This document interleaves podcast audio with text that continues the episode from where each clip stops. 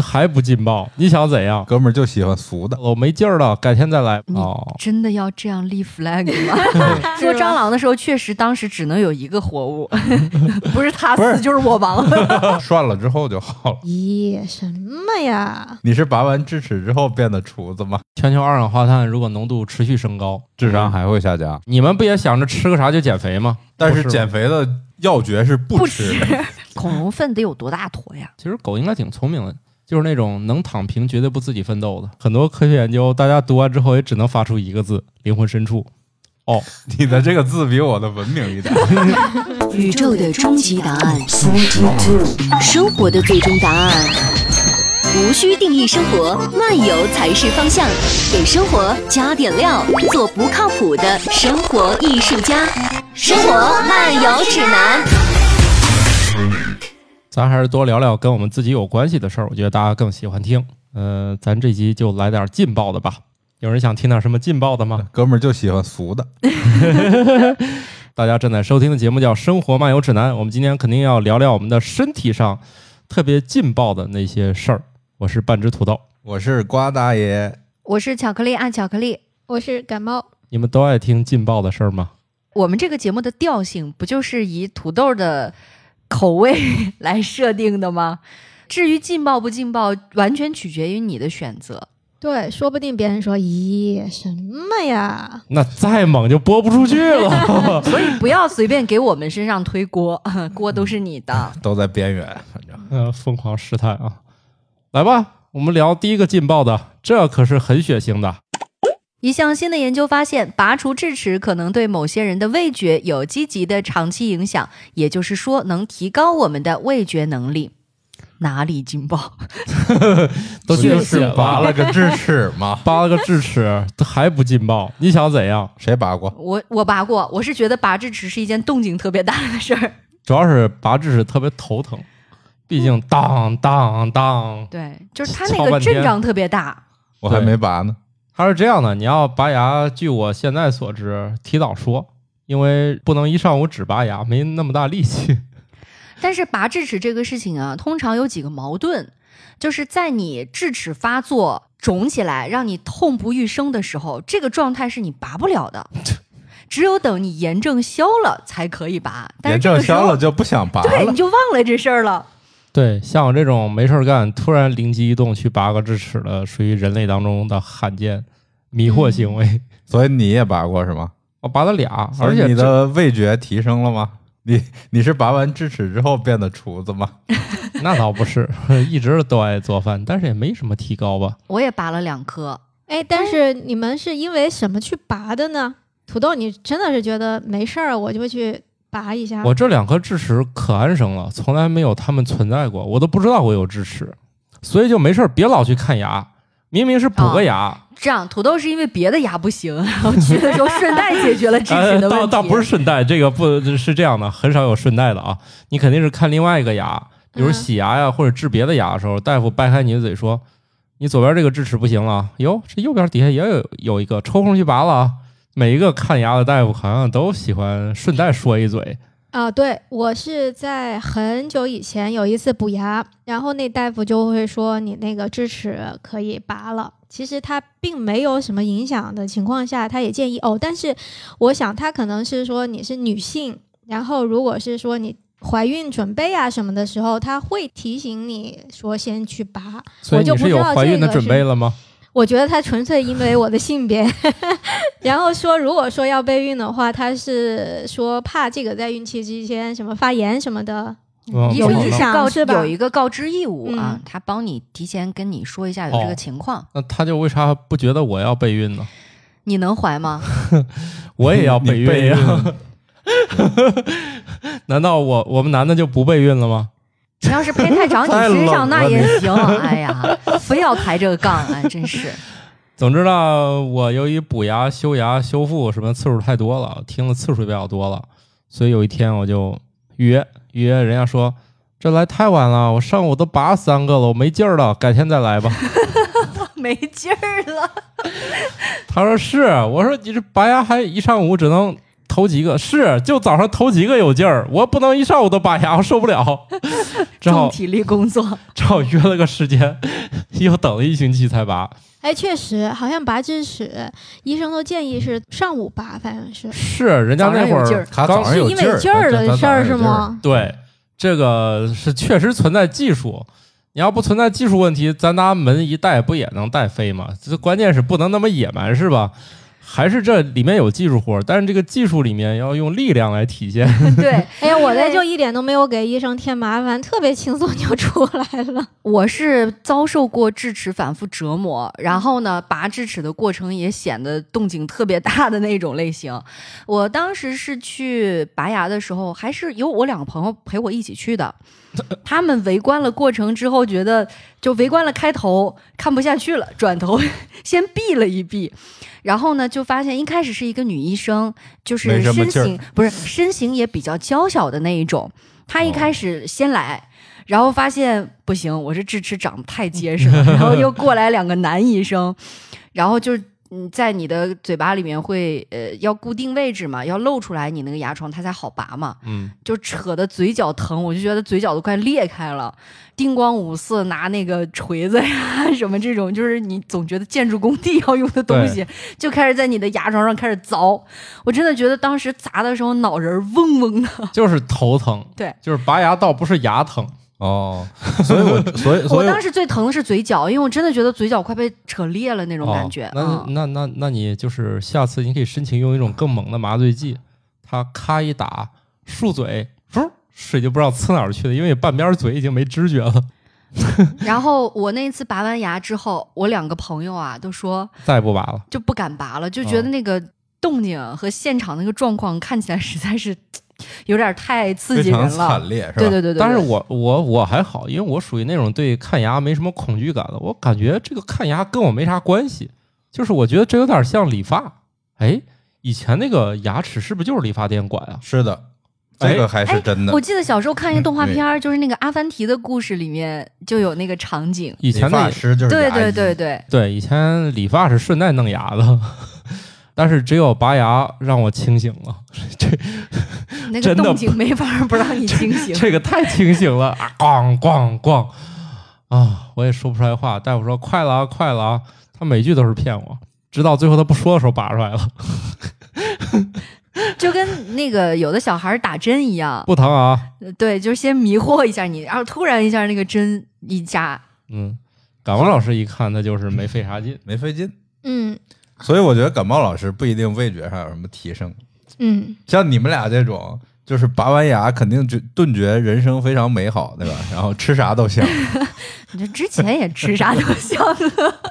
我就是在想， 我记得当时拔完牙，本来医生就告诉你说，第一天你可能先吃一些尽量是流食这种没有刺激性的一些食物，让你的牙齿有一个恢复，就不要给它太多的压力。我记得我好像就下午喝了个粥，第二天吃饭就照常吃了。是啊，这有啥医嘱啊、基本上都差不多。我觉得，我觉得现现在看牙好像没什么医嘱。我反正有一次是嘴里长了一个小小小肉瘤，反正就是那种需要切除，然后需要缝针那种。然后等拆线的当天，我们就去吃那个类似跟麻辣 麻辣火锅 差不多的东西。以毒攻毒，帮助伤口愈合。哎，这段不科学啊，大家千万别试。我觉得现在呃就我就医这两年的经验吧，不像以前好像治完牙有一大堆医嘱，现在好像一完事儿，大夫我有啥注意的啊？回去记得刷牙啊！我说这不刚弄完吗？这能刷吗？多疼啊！每天都刷。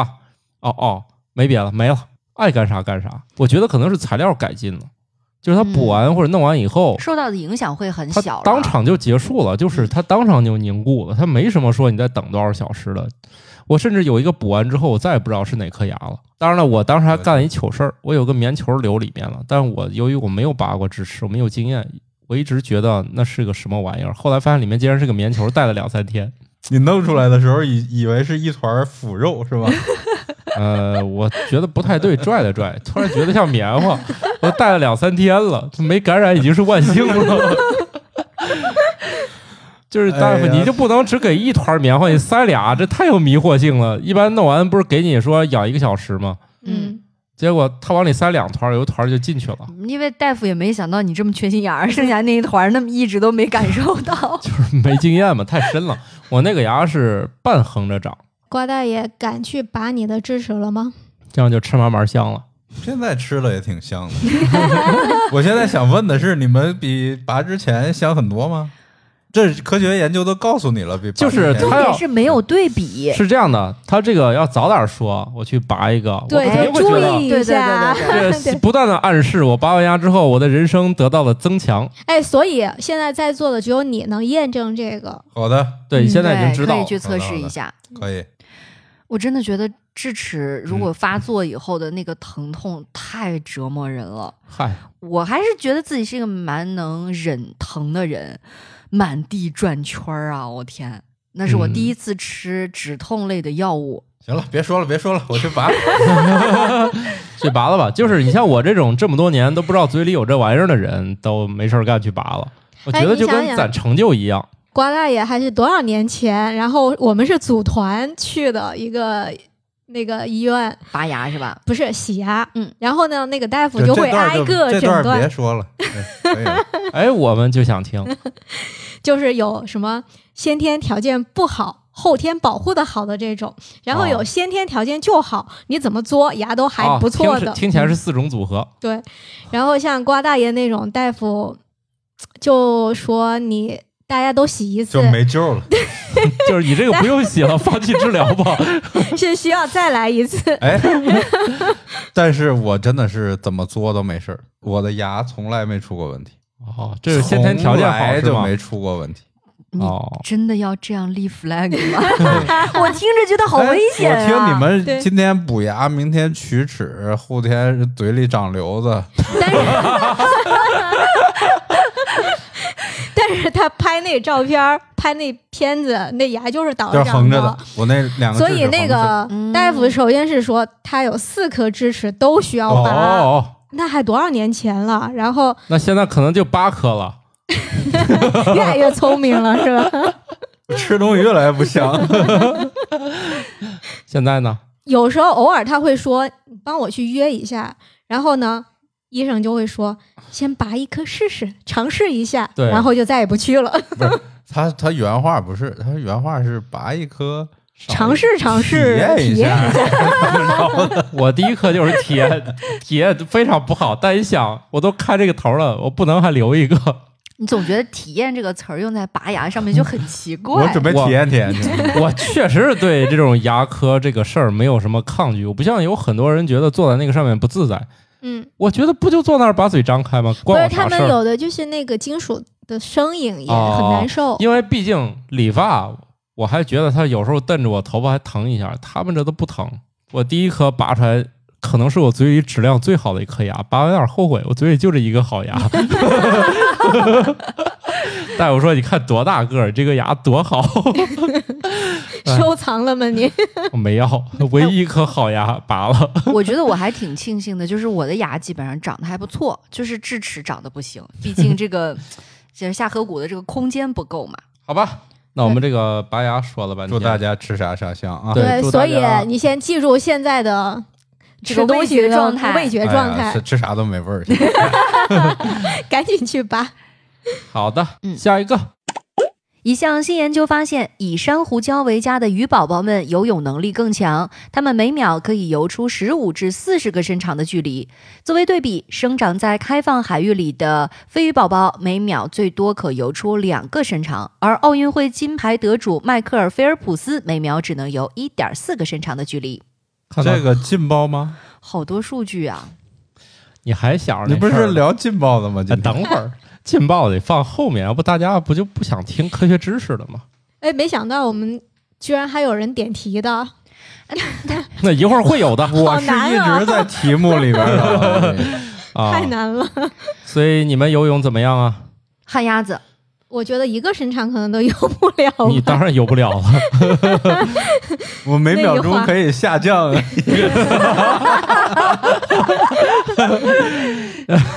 别 想太多了，你沉不了底儿，沉底儿也是一项技术。哎，哎，不过我觉得这个里面的研究的细节还挺出乎意料的，因为你想在开放海域的话，你又没有什么遮蔽，这鱼不得游得更快点儿，然后免得被吃嘛。在珊瑚礁附近的话，你好歹有躲的地儿啊，它游那么快干嘛？ 我不严谨的推敲一下，其实开放水域你要是一条不是很大的掠食者，肯定是跟一群鱼在一块儿呗。然后躲挡着了。对大家这个活着靠运气，所以就无所谓了，放弃了是吧？就放弃了吧，无无所谓了。但是珊瑚礁这不是啊，是这不是成群结队的，人家就是进来住，自己得打绳儿啊，得跑啊那种的，就是可能单兵作战这个能力还是需要的。 感觉有个房子， 好像更有奋斗的这个对然后动力是吧？对这这鱼天天钻小胡同，对。一旦到了那个不是小胡同的地方，就有点放飞，可能是对，这儿有十几就个是相当于身啊法每天腿上绑着沙袋，突然拆了。那嗖嗖的飞呀、那对，但是你像都一堆鱼，嗯，突然遇见一条这个大的鱼过来掠食那种的，那这那跑不跑得掉，全靠运气了， 就看它那一嘴瞄哪儿了。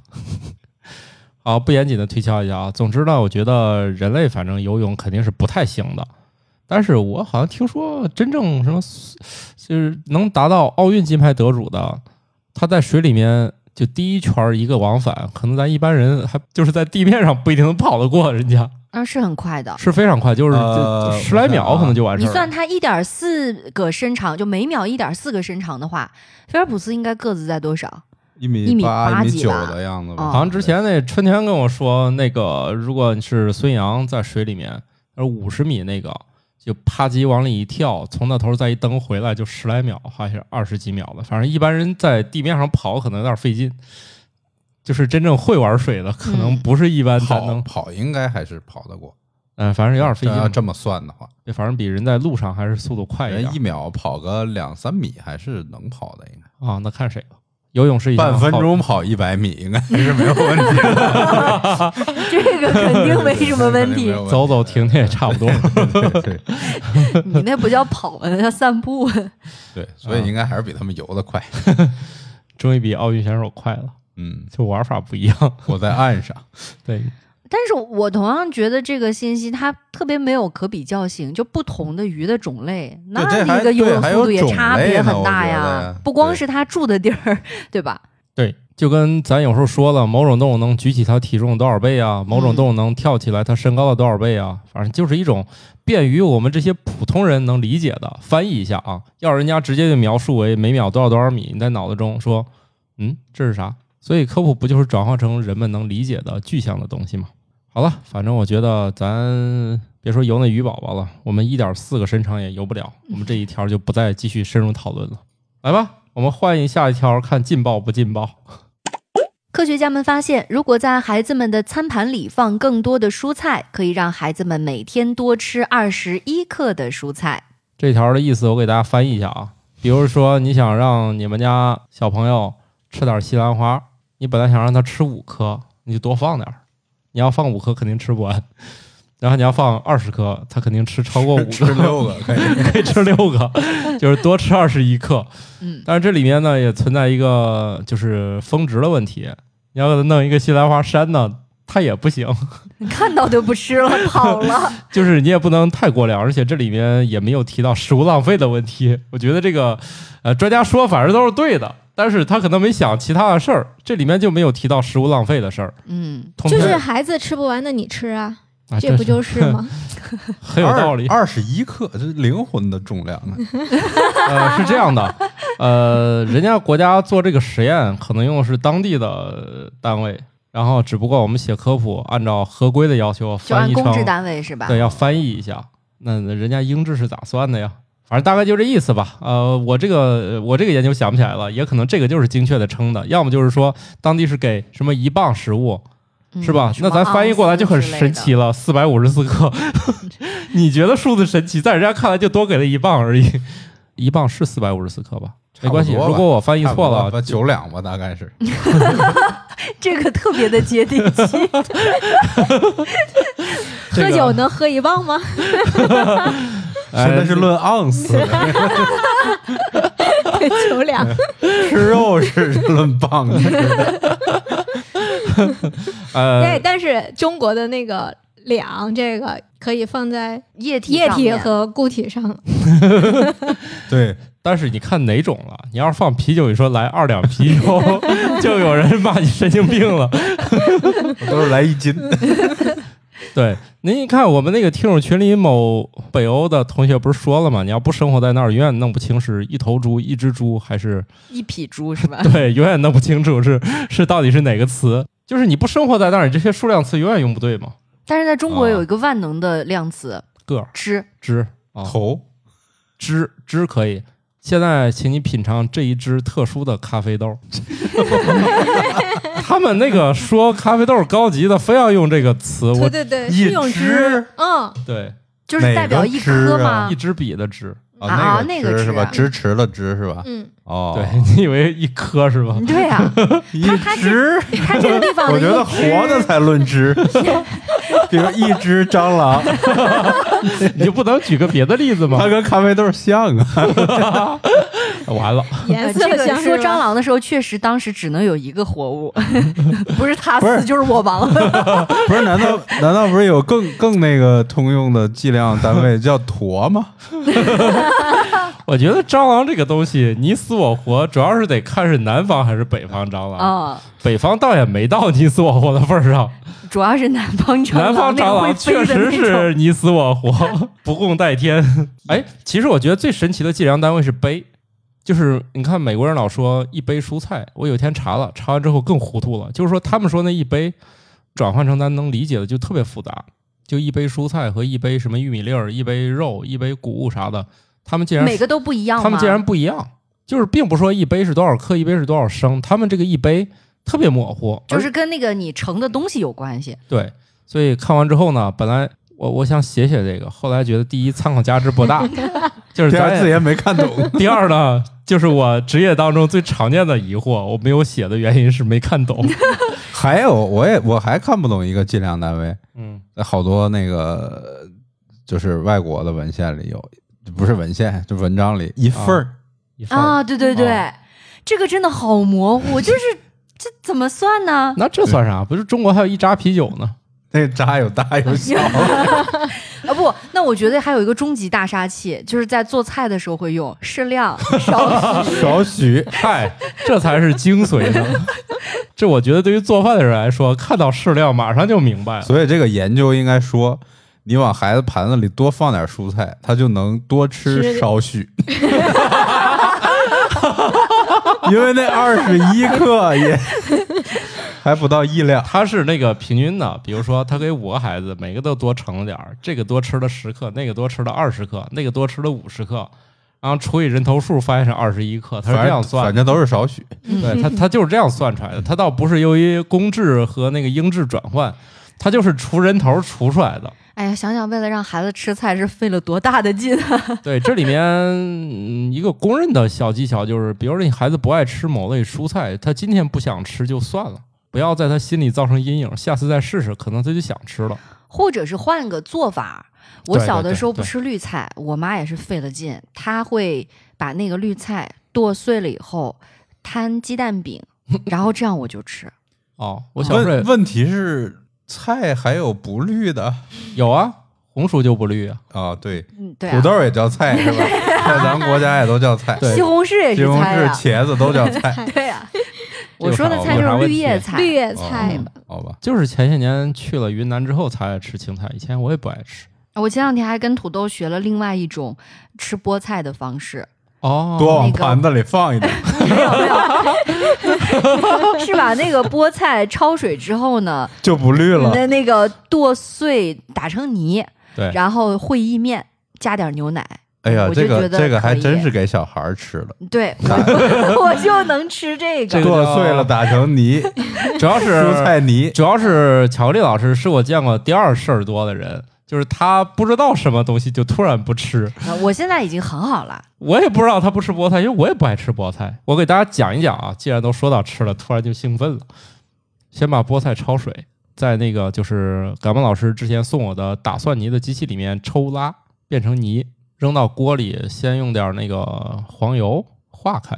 但是我做法不太正宗，我是用花生油化开的那坨黄油， 又弄了一点儿，稍微弄点儿蒜末儿，然后把那堆东西假装倒进去，咕嘟咕嘟，然后倒点儿那个牛奶，然后咕嘟咕嘟加点儿盐就完事儿了。它主要靠那块儿小黄油提味儿。然后呢，他就吃了。然后最后你把你刚才煮好的意面扔进去和和，就看起来绿绿的。最后就做出了一盘儿意大利面版的蚂蚁上树。绿蚂蚁上 树，对，以后我要开餐厅，把这个就叫成绿蚂蚁上树，这就是菠菜末儿意面。 而且这小朋友基本上吃不出菠菜味儿的。嗯对，哎，前说到吃菜，我前几天去那个贵阳吃他们那边一种豆米火锅，然后那家店是专门叫卖那个野菜，哦，全是绿的，其中有那个他们叫火麻，学名儿就是那个是叫钱麻对吧？应该就是嗯钱麻哦疹麻疹那个、哦那哦两个字，两块钱随便吃。哇，好便宜！对，所以大家下次去贵阳的时候可以吃他们的好嘛这，个野菜火锅啊，差两张我机，差宣两张传一下。，对，真差的两真的差两张机票。真的很好吃，真的很好吃。好的吧，那个那个火麻，它们在地里长的时候，你如果碰到它，就手就特别痒，那不是痒，你要是被荨麻蹭到了以后，它是那种又疼又对，痒，又没疼又处痒，没反正处说去一缓解的天一状天态，也也也过不来，非常难受。对哦，嗯还挺好吃的。好的吧，那就是做熟了呗。涮了之后就好了， 嗨，涮有一熟了之后种有一就种好大仇得报的感了。觉。啊 对你，哎，我下次去贵我阳一定要试试，因为小的时候去山上玩，没少被那个荨麻给扎到。对哎，你们这童年挺丰富的，我就没去过山上。你们那嘎没山，对，中原地带 有个小凸起就不错了， 也可以，也可以啊，就是好 没有多吃点菜啊。行，下一条咱就聊劲爆的，你想要的劲爆的来了。一项新的研究发现，相比纹理粗糙的硅胶乳房植入物来说，表面纹理光滑的植入物产生的炎症和免疫系统反应的风险更低。劲爆不？ 为啥？怎么这这玩意儿我也不懂啊？我也不懂，我第一次听说这还有差别。这还有对还有粗糙和光滑呢，的，对，为啥要选粗糙的表面的呢？是这样，是挂我得觉住得吗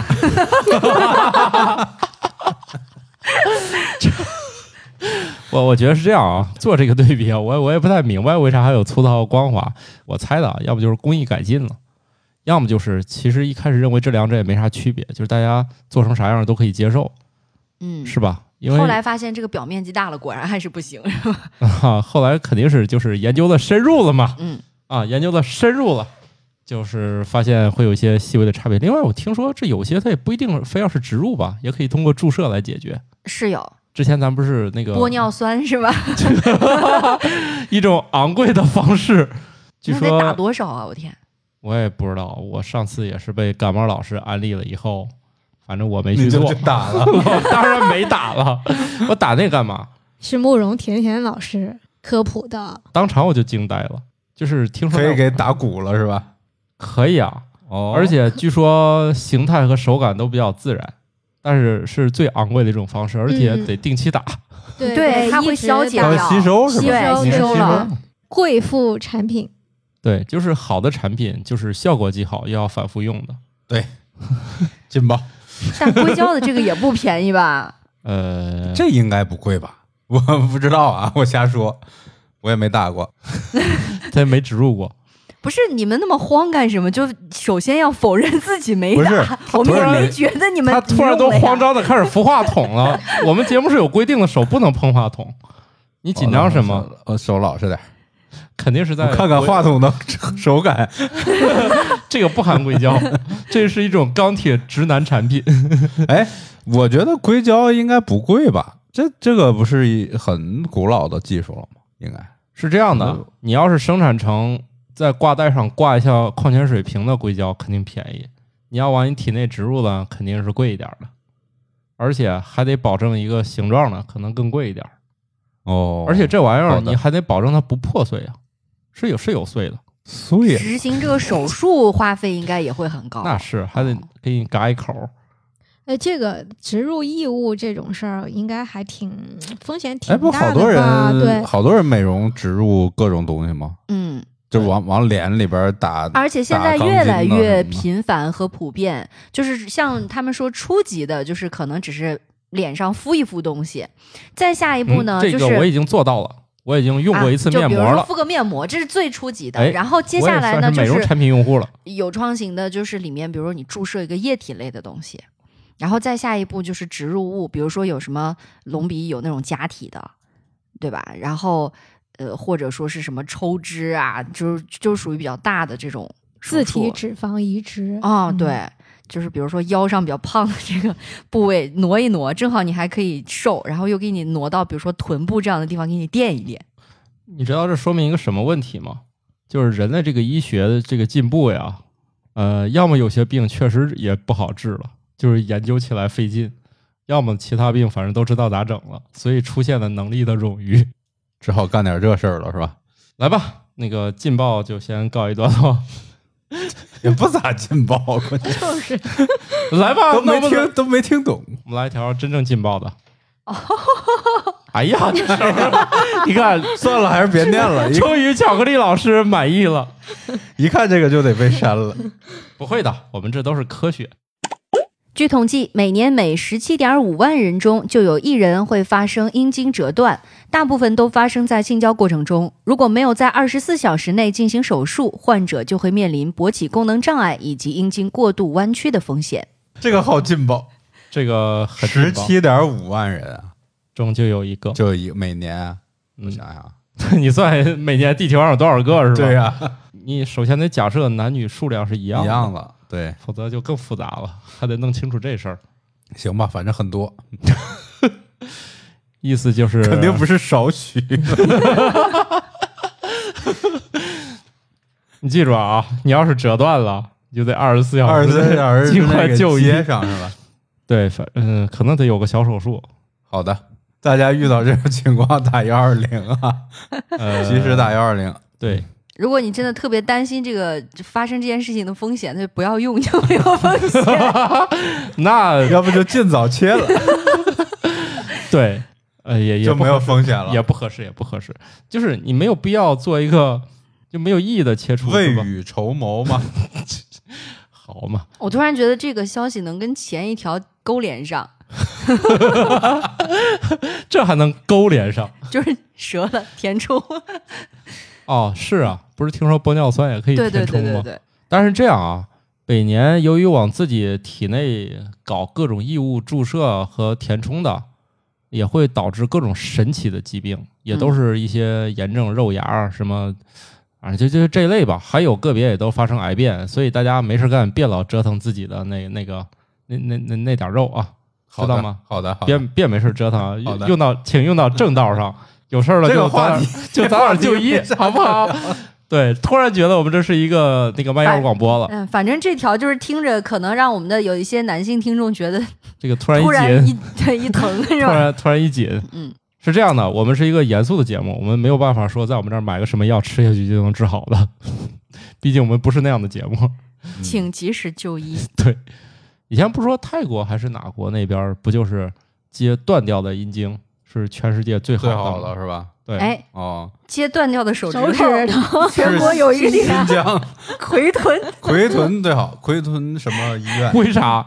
是这样，我觉得它有原因，是因为当地呃农业相对来说是一个主要产业，嗯可能会用到农机比较多，哦所以它就这种你断指的风险就是高的。哦，然后呢，有一个医院，它就接断指，它的广告标语是刷在墙上的那种很古早的那种啊土味儿标语，啊，你只要开高速公路或者国道，那一路上都可以看到对 这个，高标速语公路，上都是那个阶段奎屯这阶段指的，就是阶段指到奎屯某某医院。这个标语我是见到 过的，哦，嗯东南亚某国家老接这个接成全球第一的原因是，他们那儿就是男的一出轨，女的半夜就切下来，然后哦扔到楼下。不是是图吉利 吗？不是不是，主要是不想亲手还给你，哦然后就把她老公那个阴茎切断了之后就扔楼下了。但是呢，她她也并不能说捂着伤口下楼去捡，因为可能大概率找不着，因为楼下养的都是鸭子，来回 抢。我天，然后终于找到了，就得赶紧去那个医院，就是哦那个国家、直接分离了也能再呃缝上啊。是就是就是就是彻底分离了，所以你得尽早找到，就是难度系数有点高，不像一般扔到楼下。你你你这反正大概率能找着，但是那个你得在鸭子里面找。 你终于找到了以后，你就拿着赶紧去医院。所以那个医院老老结这个，当地有这个习俗，也不知道为啥当地的男的那么爱出轨，还被老婆发现，为啥每家每户都在楼下养养鸭子？子呢？人家就这个习俗，你管呢？总之呢，要晚上我觉得确实不太好找。哎，晚的说晚上说不定鸭子睡着，行，哎，而且而且能能把它给弄扔楼下，非扔扔不是地上不也行吗？人家都是别墅，扔地上你不是马上就找着了吗？哦，就不让找着不。让找就着，不让找着，哦，我还以为扔楼下图吉利呢，嗨，能再长一个是吗？想多了，埋土里。怎么对就下牙仙的故事下面的往你还想上弄涨个是什么吧 仙对，是吧埋土里还多子多孙什么的，是吧？ 不是这意思啊，哦，好吧，所以当地就愣是培养出全球接这个第一的医院，当地的鸭子伙食还不错。而且我觉能得咽下去吗？ 反正他们是据说是会互相争夺，但是鸭子不一定吃。哎，有点蛋白质，你管的？我的个 天哪，嗯挺劲爆的，这这这条个挺劲爆的啊这个是搞笑诺贝尔奖哪一年的？对，搞笑诺奖哦，相当于就是说有实锤了的话，带着剪刀就冲进去了，这种是吗？对啊，就趁老公睡着了，拿剪刀就咔哧。反正哎，甭管咋剪下来吧，反正咱说的是这个接的事儿，是吧？也许不是普通剪刀，既然都成产业了，也许有 特制的剪刀。哎呀，反正就这意思 吧。这个是搞笑诺贝尔哪一年的那个奖，就发给就是这最佳医学奖。 这这不是闹着玩儿的，这可是真正的那个有有医疗证明的，这不是逗着玩儿。他们每年就这，反正这手术比较多吧，愣是做成了全球第一，就接这个接的最好的 医院。但是听众们要是听到的话，估计出国是来不及了，还是就近哦找医呃，生剪。我是们吧我这个专家建议啊，友好协商， 尽量别切，还是对，劲爆吗？劲爆。听得我懂看吗我看你聊得最开心这这个话题，往下吧，这个劲爆了完了，咱就得开始养生了。一项针对小鼠的研究发现，苹果中的天然化合物可以有助于刺激新脑细胞的产生，这可能会对学习和记忆产生影响。就什么每天一个天一苹苹果，果，医什么生远离我。 就是精神病医生远离你，他说促进新脑细胞产不是生。 新新的，的新的脑脑细胞的脑细嗨胞不是没有新的吗？对呀、我在想脑细胞就是可以刺激嘛，不是说脑细胞长完之后就就固固定了吗定了吗？是吗？啊，我也是才知道，哎，这个还真的，我我对啊，就是说你细胞的更新，嗯，脑细就胞呃嗯脑是细胞定了以是后，当你发育完成的时候，那得了定了，那这这苹果越就吃只有死头越大，对，它只能死，就没有新的。是吗？对我我印象中是这样，不会吧？这玩意啊儿，但是他那么说耐用吗针对小鼠的研究，那下一步是不是有望突破一下，嗨，刺激一下，哎真呦，的那能长脑新细的？胞如果能再生，那那那这个太厉就是害了科学不的是，听起来就极大像飞跃那听起来就像脑瘤了。反正它就有点有这个点意像思肿瘤，对吧？就是你新生细胞，确实这个我跟我的之前的那个认知不太认知一样不太哈一样。这种研究也是极其的早期的，大家嗯，就是保持关注就好了。或者也许是这个小鼠它还没发育完，就那个时候啊脑细胞对对对是对对，在还在增长还。在长。还有一个就是，你发现没有，大家对于某种食物能够提高学习和记忆能力这件事情有执念，那当然了，你们不也想着吃个啥就减肥吗？但不是吗减肥的要诀是不不吃吃。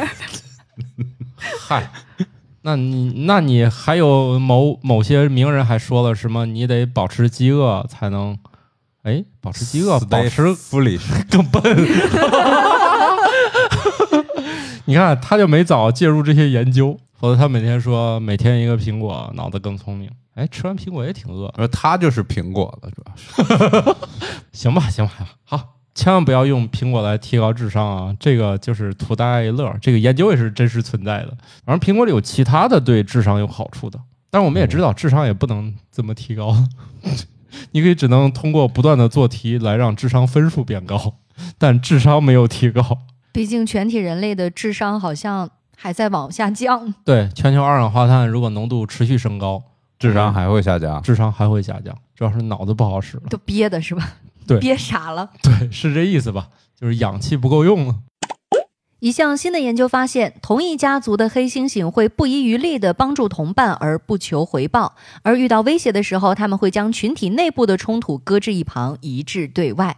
哎，这换成人感觉也是一样一。样的嗯呀，这个你看人也是这样，这个亲兄弟俩打的不行了，突然来一个人，他俩先把那个先干掉，回来接着打，对，是这矛意思盾吧转移，但是事儿不一定忘啊，就是先把外部矛盾解决了， 接着搞自己。不过他这个前面是说一个家族的会不遗余力的帮助同伴，不求不回求回报，嗯，这个人类有时候做不到这么高尚，主要是他们可能可结算的工具不是特别多，香蕉给你几只对是吗？这个工具计量起来有点麻烦，可能还是脑子不够用。就是今天我帮完你，可能就忘了，我只依稀的记得我帮过你。 当然了，这个动物一般也没这么傻，大家千万不要低估了这个动物的这个脑子中的想法，因为越来越多的证明这个动物嘛，用语言交流啊，学会使用工具啊，这都非常厉害了。那个灵长类的这种叫利他行为是还比较常见的。有的人从演化角度认为，这种利他行为其实实际上是利有利于那个整个种群的延续。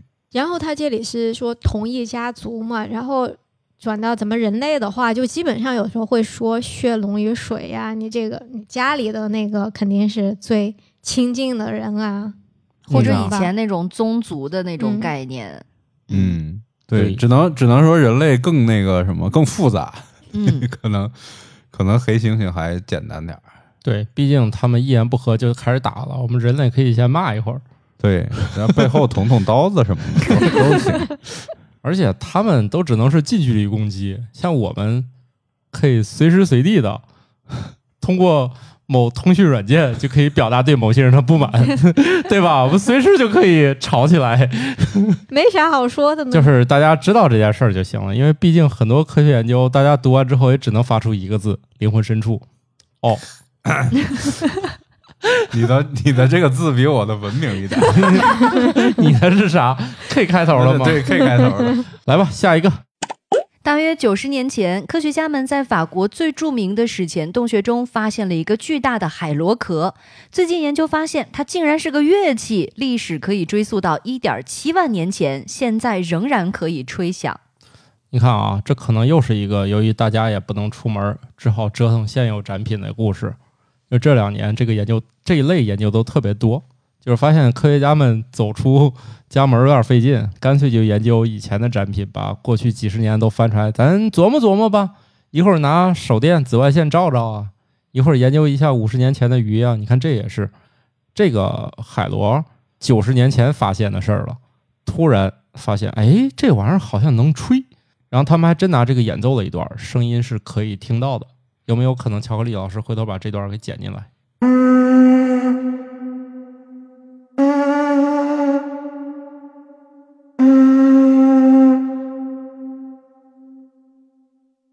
但是我在想，是谁首先想到说要去吹一下它？这个看来确实是闲的够 呛。对对对对对，对，而且你说如果是这个史前的展品，它能让你去随便是这样的能，吗像你肯定不行。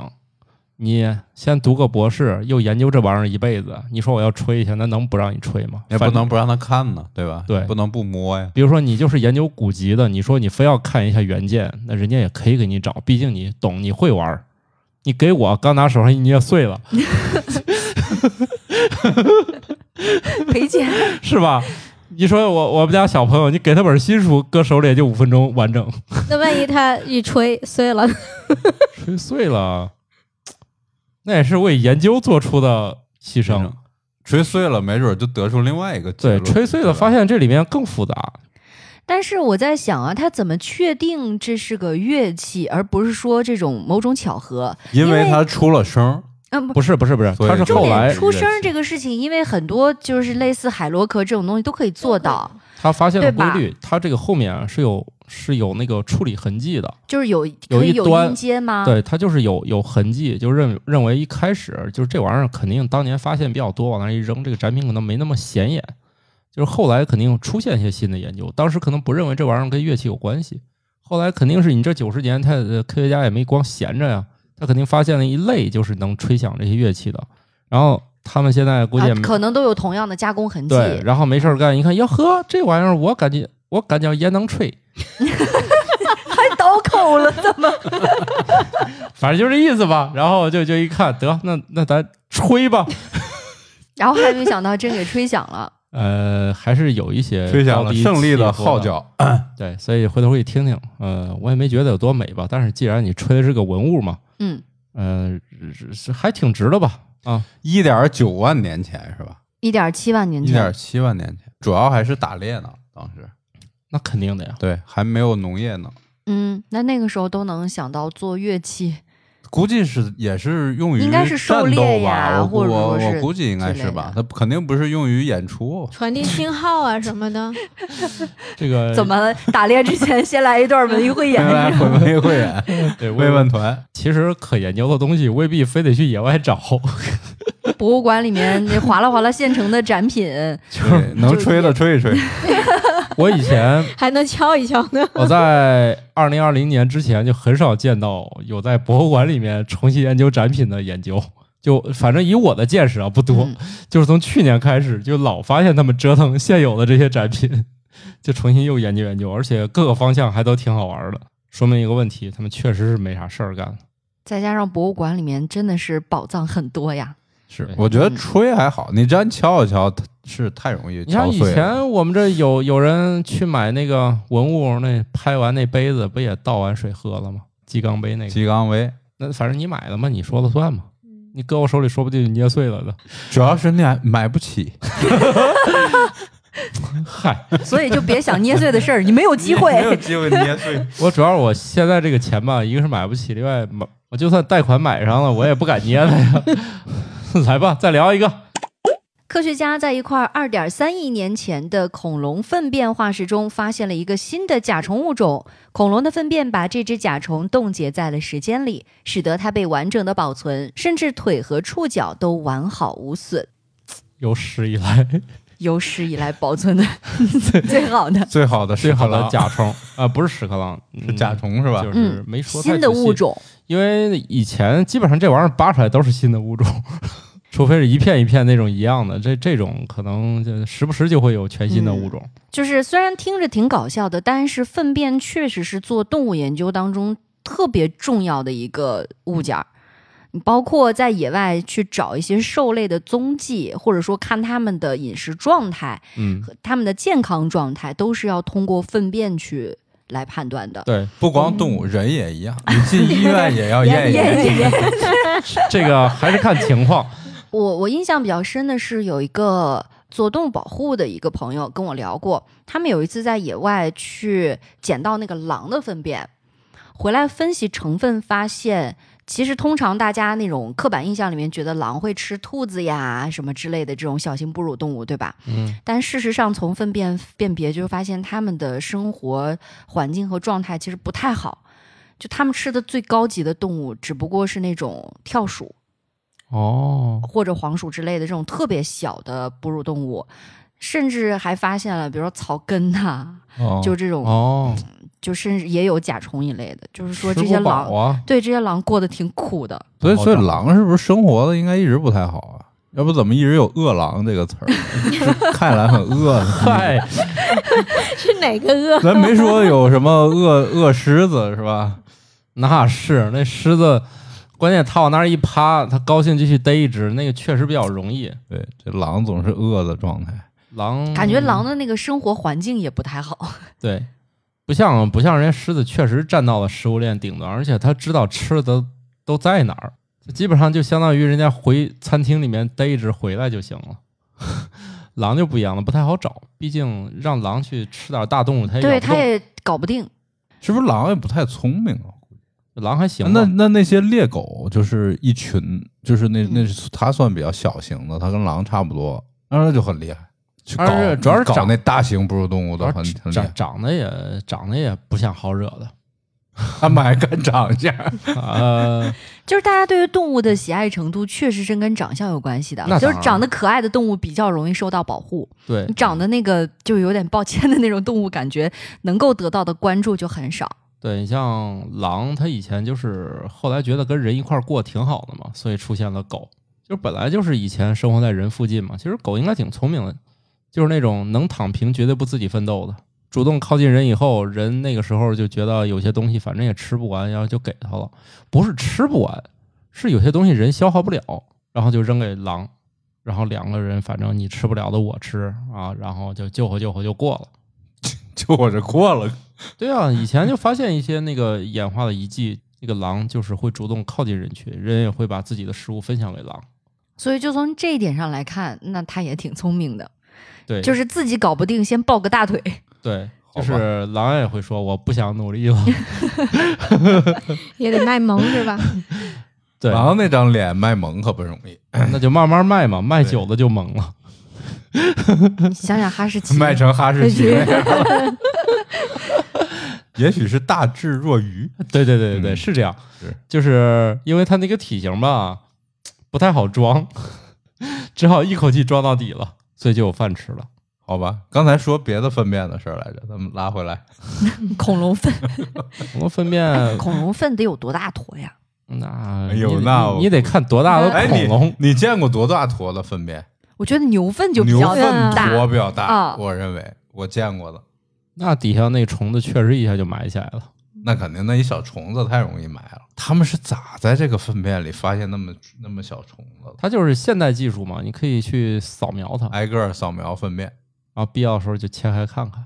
不过切本身它这个研究粪便也算是嗯内容的一种嘛，哎就正看经它事儿当正时经吃事啥，对吧？这科学家非常有时间简 史。这个能找到这个都是稀罕的好东西，好东西啊！毕竟这里面藏着很多的秘密，新的物种， 那我估计这粪便里边应该各种东西不少，嗯对吧对对吧不少所以它他得只是说发现了一个新的，对啊而且还估计里边完整有好多那个，就是你没看人家说了脚、触角什么都完整对，他也想要一个完整的还囫囵个 儿的。还挺厉害的。然后他们也有除了有时间简史，还有时间建模做动画了。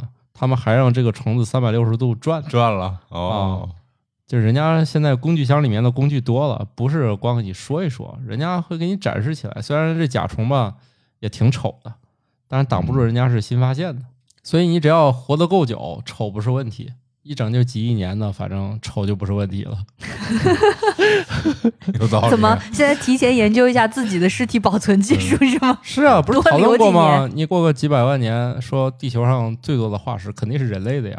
任何原难因难道不应该是猫啊、狗啊之类的吗啊，都都可以。就是说，你只要是哦首先猫你要狗想成为化石，你得多呀。你一共这玩意儿都濒危了，你上哪儿弄化石去？关键是人但是都人烧类现在了，烧了对呀啊，不是是每个国家都火的。哦，对对对，我们是把咱这个说自己咱身边的经对，验， 咱说，是放眼推断全了球，嗯嗯，肯定有很多，不说别的，遇见什么泥石流了，嗨，就反正就是这这诸如此类吧，就遇见了能形成化石的条件，那你嗯只要地球上人这种高级的一多起来，那总有人会成为化石啊。嗯，所以不要老说自己石化了，石化了，嗯，大家都有希望成为化石。 原来实话是这么解释的吗？我我估计我希望不大。反正中中中国人费点劲，但是所以以后就很难研究这个亚洲亚洲这个，特别是我们中国人会发现这个土地上化石出土比较少， 出土都是兵马俑，就是有人类存在过的。嗯，你多团点手办，对，但是以后肯定会出现最多的化石，人、鸡、猫、狗，这都是最容易出现的化石。 你就是猫狗应该是比较对，你就是得多羊嗯、牛，这都有可能。你养的多嘛？嗯，那是不是要祝大家有一个愉快的周二了？你们愉快吗？就这样吧。这个周二，祝大家有一个 愉快的周二是吧？尽量愉快吧。反正据说劝自己次数多了，自己能相信。好的，拜好的拜，言不不由由主。拜拜。拜拜。哎，呸。感谢各位听友收听《生活漫游指南》，我们有一个公众号《生活漫游指南》，欢迎订阅。同时呢，您还可以加入我们的听友群，只要打开微信添加朋友，搜索“生活漫游指南”的拼音全拼，就可以添加管理员了。管理员会把大家邀请到群内，和我们众多热爱生活的听友们，还有我们的主播以及嘉宾聊起来吧。节目的福利还有很多，欢迎加入一起讨论。感谢收听，下期更新，不见不散哦。